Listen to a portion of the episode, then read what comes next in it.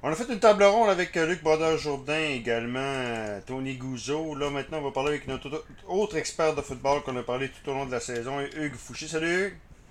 Salut Denis, ça va bien? Ça va bien, ça va bien. Hugues, avant, avant de parler de, du Super Bowl, on va faire l'actualité un peu. Puis j'ai parlé avec Luc oui. Brodeur, j'ai parlé avec Tony, donc j'ai pas eu l'occasion de, de, faire tout le, le tour de l'actualité. Aaron Rodgers, quatrième fois qu'il gagne le championnat euh, MVP, record. Oui. Euh, Est-ce que c'est un carrière surévalué? C'est dur à dire. Hein? Euh. La plupart des gens vont dire oui, un peu comme euh, avec Peyton Manning. Ben, D'abord, les, les 10 championnats de, de, de de, de les, les, championnats de Tom Brady font paraître un peu irréalistes, pas les 10, là, mais ouais. les, euh, les 7 championnats font paraître un peu irréalistes le, le, le ce qu'est d'être un corps arrière. Sais. mm. euh, faut se rappeler que 3-4 Super Bowl pour un corps arrière, c'est déjà excellent. Ouais. L'autre chose que moi, regarde, voici ce que je pense, dis-moi ce que tu en penses.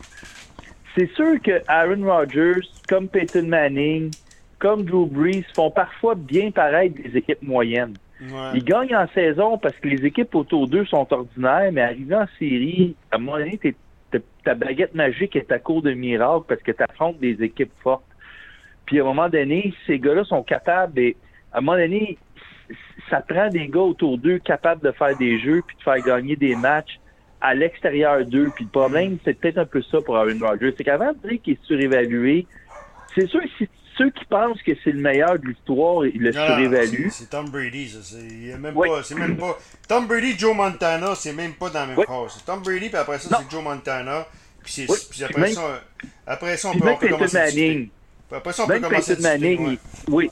Mais même Peyton Manning est bien en haut d'Aaron Rodgers. Il n'est pas dans le top 5 de l'histoire, mais c'est, mais, mais, mais c'est quand même un, un, un un, un, corps qui va se retrouver au temple de la renommée facilement, là, même oh, s'il prenait sa retraite demain. Alors, tu sais, ce qui est surévalué, ça dépend toujours. Moi, je l'ai jamais vu. Ceux qui, ceux qui pensent que c'est le meilleur de l'histoire ou qui fait partie des deux, trois meilleurs, ils le surévaluent, c'est clair, mais, mais ça demeure un très grand corps arrière. Là. Si tu, si tu le places dans, dans le bas des 10 meilleurs de l'histoire, là, tu surévalues pas, pas c'est pas mal. Est-ce que le Dan Marino, c'est le Dan oui. Marino des années 2000, euh, 2010-2020? Oui. Oui, oui, oui, ben oui. C'est-à-dire qu'il est excellent, grosse statistique, gagne ouais. des MVP. Par contre, tu sais, les championnats, qu'on le veuille ou pas, ça fait partie du, ré, du résumé d'un corps arrière. Puis ça, ben, il, il, il, en a juste gagné un euh, jusqu'à maintenant. C'est que oui, mais ça pourrait être Dan Marino, effectivement. J'aime la comparaison. Ouais, mais tu sais, ça demeure que Marino, je, je, le place facilement dans, des, dans mes dix meilleurs d'histoire, tu sais. Mm c'est pas c'est un grand corps arrière puis je pense que ah, Rogers aussi c'est juste c'est juste que certains exagèrent là je pense dans l'évaluation qu'ils font de de Aaron Rodgers de le mettre dans les trois quatre meilleurs ah, d'histoire c'est pas sa place non, non. mais c'est un grand corps arrière c'est c'est Brady Montana puis après ça on commence à jaser c'est de, oui. dans mon livre à moi là c'est bon euh, euh, Richard Seymour, temple de la renommée oui. en, en, tant que, en, tant que, fan des Pats. Euh, écoute, j'avais fait la, c'était avec toi, j'avais fait avec. Euh, cette année, je pense que j'en avais parlé. Un coup que la dynastie oui. des Pats va, va, être terminée, le prix de la retraite. Comment qu'on va en, en, oui. on va en voir? Puis il y en a un a, qui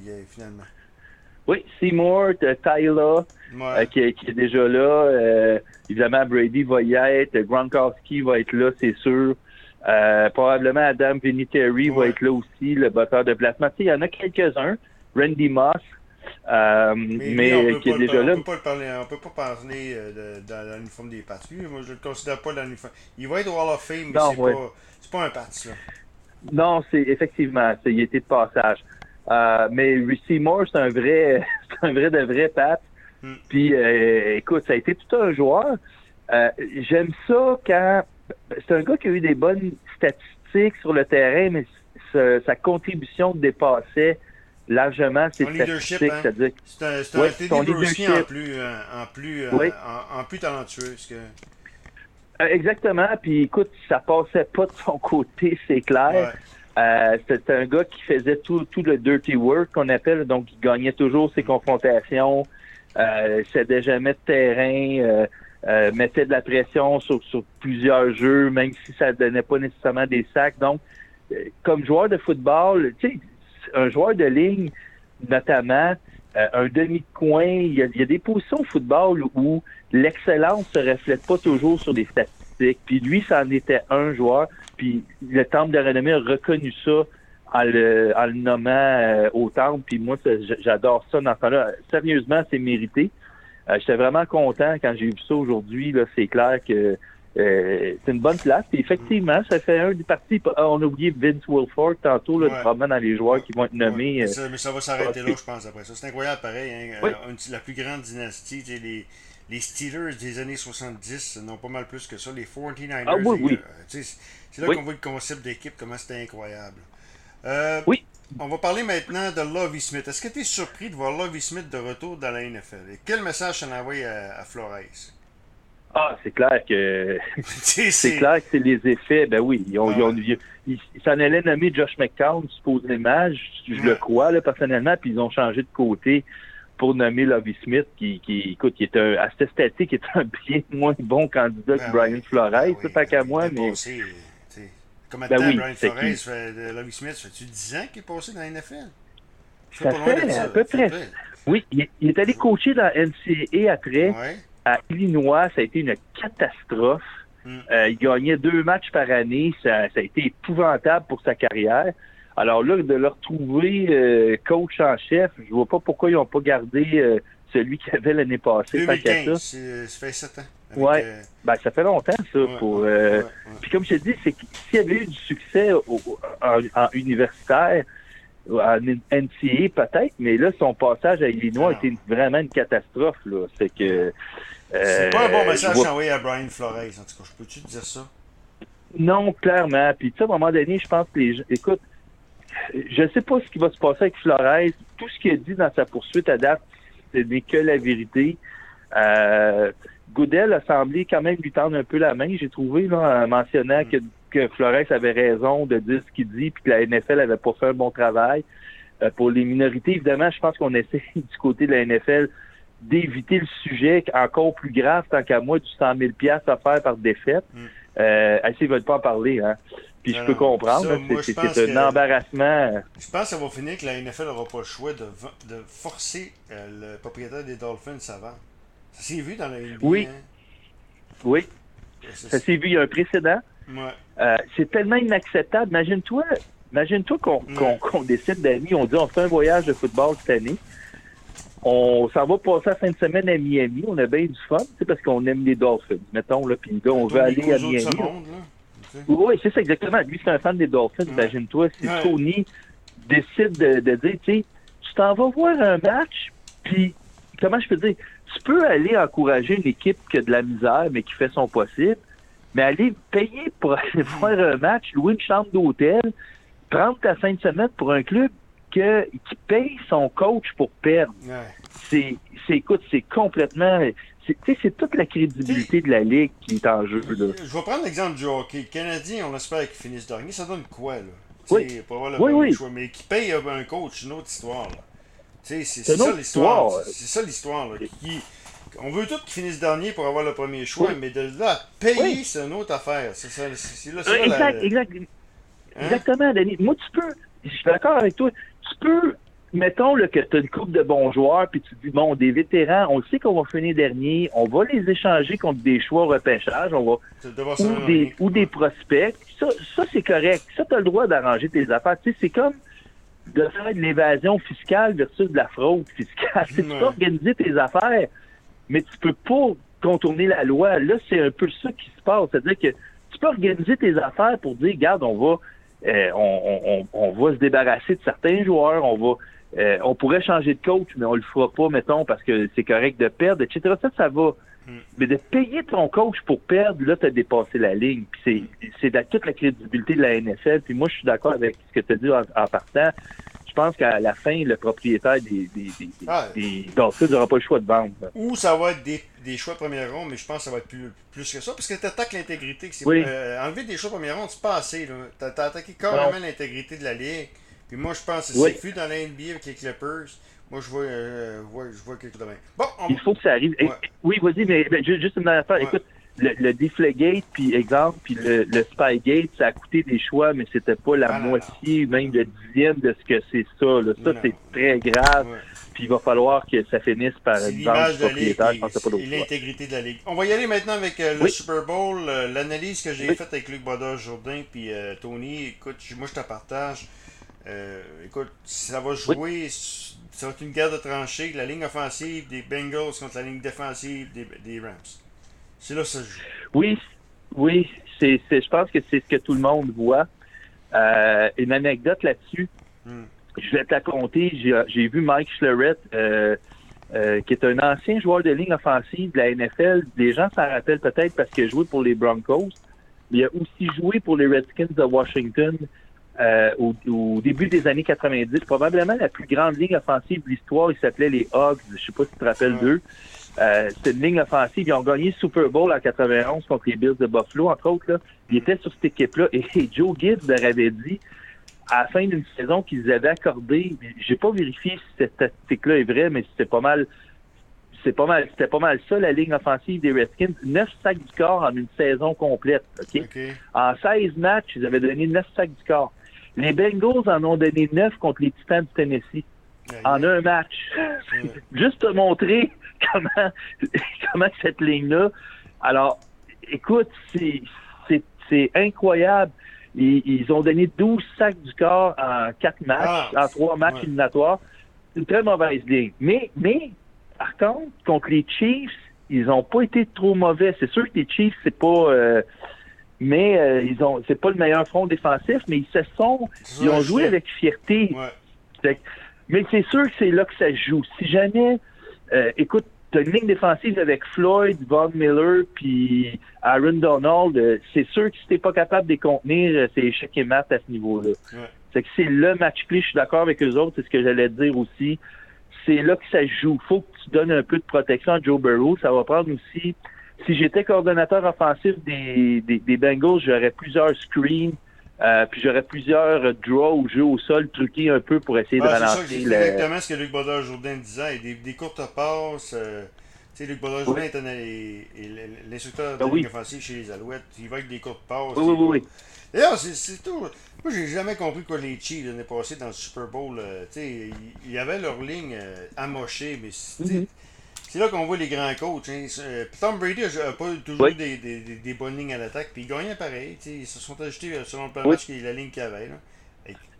Il faut que tu, il faut que ton plan de match, par exemple, euh, soit en conséquence. Tu tu peux pas tenter de, de, le deep out puis tenter de lancer des longues passes quand tu sais que ta ligne à l'attaque va en arracher. Ou en tout cas, il faut que tu choisisses ton moment pour le faire. C'est ça le problème. Puis avec Mahomes, euh, souvent les jeux des Chiefs, c'est leur point faible, c'est des jeux à long développement. C'est long à développer. faut que Mahomes gagne du temps, mais là, c'est sûr que s'il y a constamment un gars dans, dans le visage, il pourra pas Ouais. faire ça. Euh, Et pour Burrow, euh, écoute, je veux juste dire une chose. Contre les Chiefs, les, les Bengals ont passé le match à se mettre en trois et long. Toute la première demi, et c'était des jeux au sol qui fonctionnaient pas. C'était le plan de match était pas fameux. Finalement, ils ont gagné en deuxième demi, mais s'ils font ça contre les Rams, ils vont pas gagner d'après moi. Ouais.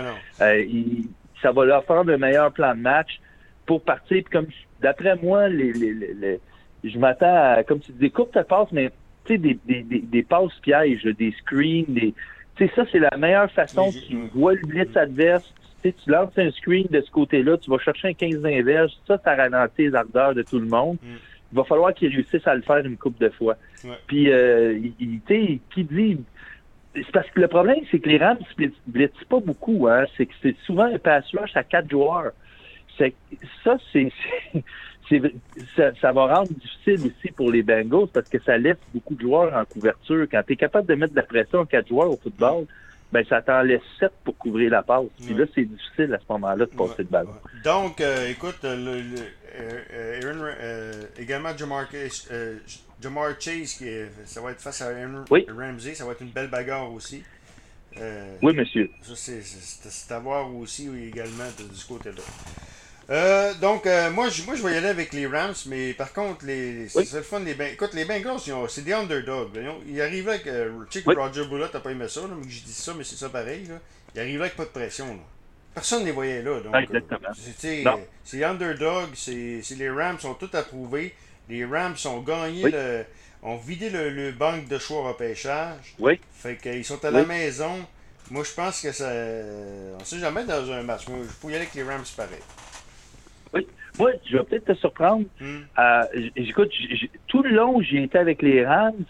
Puis j'ai entendu un, argument qui m'a fait peut-être un peu changer d'idée. J'aimerais ça que ce soit les Bengals, comme ah, beaucoup de gens. Là. Oui, oui, tout le monde. Le cœur est du côté des Bengals. Mais regarde, c'est pas deux grandes équipes qui s'affrontent au Super Bowl cette année. Ça va être le fun comme Super Bowl, mais c'est pas. Ben, les Rams, les Rams ont quand même pas mal. Oui. Ouais, mais ils ont quand même fini juste 12-5 la saison. Hein? Mm. On est loin on est loin des 13-3, des 14-2 que les Patriots ou les Broncos avaient dans le temps. Là. Et on finit quand même seulement 12-5. Euh, les Bengals, c'est 17. C'est c'est pas des équipes qui ont dominé tant que ça, même si j'admets que les Rams ont beaucoup de talent, mais c'est pas deux équipes dominantes en saison. Euh, c'est deux équipes qui ont passé sur le bord du gouffre en série. Euh, moi, dans ce temps-là, je déteste pas ça prendre l'underdog. L'équipe qui a vraiment rien à perdre, comme tu dis, qui a vraiment pas de pression, euh, va peut-être causer une surprise. C'est que juste pour le fun, je vais y aller avec les Bengals. Euh, un peu influencé aussi parce que je les aime bien, j'aime leur histoire, mais je vais prendre les Bengals dans une victoire vraiment là, euh, serrée du genre 23-20 là, ou 22. Dans ce, dans ce genre-là. Là. Mais tu sais, je peux très bien la logique voudrait prendre les Rams, mais c'est pas toujours la logique qui l'emporte. C'est que je vais y aller et j'aime l'effet Burrow aussi. Puis, je sais pas si c'est d'accord avec moi. Moi, j'ai aucune confiance en Matthew Stafford, honnêtement. Euh, même s'il a bien joué en série, euh, c'est le genre de corps qui peut se mettre à, transformer en machine d'interception. Oui. C'est que peut-être dans un match de pression comme ça, il n'a jamais été trop trop. Ouais, il n'a jamais été trop à son meilleur dans les matchs en prime time. C'est sûr qu'il jouait pour Détroit, là, mais euh, je sais pas, je, je vais prendre mon gut feeling, mais la logique veut les Rams, moi je vais y aller une victoire serrée des Bengals comme ça. Euh, ça sera pas, on pourra se taquiner la semaine prochaine aussi. Bon, dernier point, c'était Senior Bowl la semaine passée et euh, j'ai eu un rapport un peu. Euh, Mark Willis euh, de, de, Liberty, qui est une petite université, lui a gagné des points. Euh, Sam Howell, qui a connu une saison atroce, aurait gagné des points. Par contre, euh, Pickett, ce que moi je vois comme le successeur Big Ben, lui, il en aurait perdu. Est-ce que c'est à peu près ça que tu le rapport que tu as? Euh, pas tant. Euh, je sais, oui, mais j'ai tout entendu ce que tu dis là. Évidemment, j'ai pas, moi, j'ai pas assisté aux pratiques. J'ai juste vu le, match. Avant, on a, les pratiques étaient plus accessibles. Là, on voit le match. Euh, moi, honnêtement, oui, c'est ce qu'ils disent. C'est ce que les, les, gars ont dit. Apparemment que pendant la semaine, Malik Willis a gagné beaucoup de points, que j'aime beaucoup en passant. Je, euh, pense que cette année, c'est probablement physiquement le gars qui a les meilleurs attributs pour leur pêchage. Par contre, euh, dans le match, il était très ordinaire, mais il a très bien joué euh, dans le, euh, il a très bien joué apparemment durant la semaine de pratique. Euh, celui qui a été le meilleur dans le match, personne n'en a parlé, c'est Desmond Ritter de, de, Cincinnati. D'après moi, il a lancé deux passes de toucher. C'était très, très bon. Euh, très bien joué. Pickett a été ordinaire. Mais il a, pour moi, il n'a pas perdu de points, il n'en a pas gagné. il demeure il demeure le gars qui, pour moi, mérite d'être le premier corps repêché, étant donné 4000 verges, euh, saison gagnante, il est allé gagner le ACC, ce qui est, ce qui est difficile quand tu es avec Pittsburgh. Euh, candidat Weissman, il y a des attributs physiques. Euh, il n'y a rien qui, qui est wow tant que ça. Mais je, je pense que quand tu as compris tout ça, moi j'aime moi c'est show me what you can do puis I will trust you. Moi ce que tu peux faire puis je vais te croire après. Je pense que lui il en a fait beaucoup, mais je te dirais je te dirais que c'est drôle, hein, mais on pourra en revenir quand on va parler des prospects. Mais moi, j'ai trouvé qu'il y avait plus de joueurs dans le East-West Shrine Game qui ont augmenté leur valeur que dans le Senior Bowl. on pourra en reparler quand on sera dans les positions. Je vais t'en sortir des fois des noms de, joueurs que, comme Ty Chandler, par exemple, un porteur de ballon, ou euh, Martin, un receveur de passe, qui ont vraiment augmenté leur valeur dans ces matchs-là. Quelques joueurs de ligne aussi. OK. On s'en reparle euh, la semaine prochaine, Hugues, avec ton analyse. Parfait. Notre ami Hugues Fouché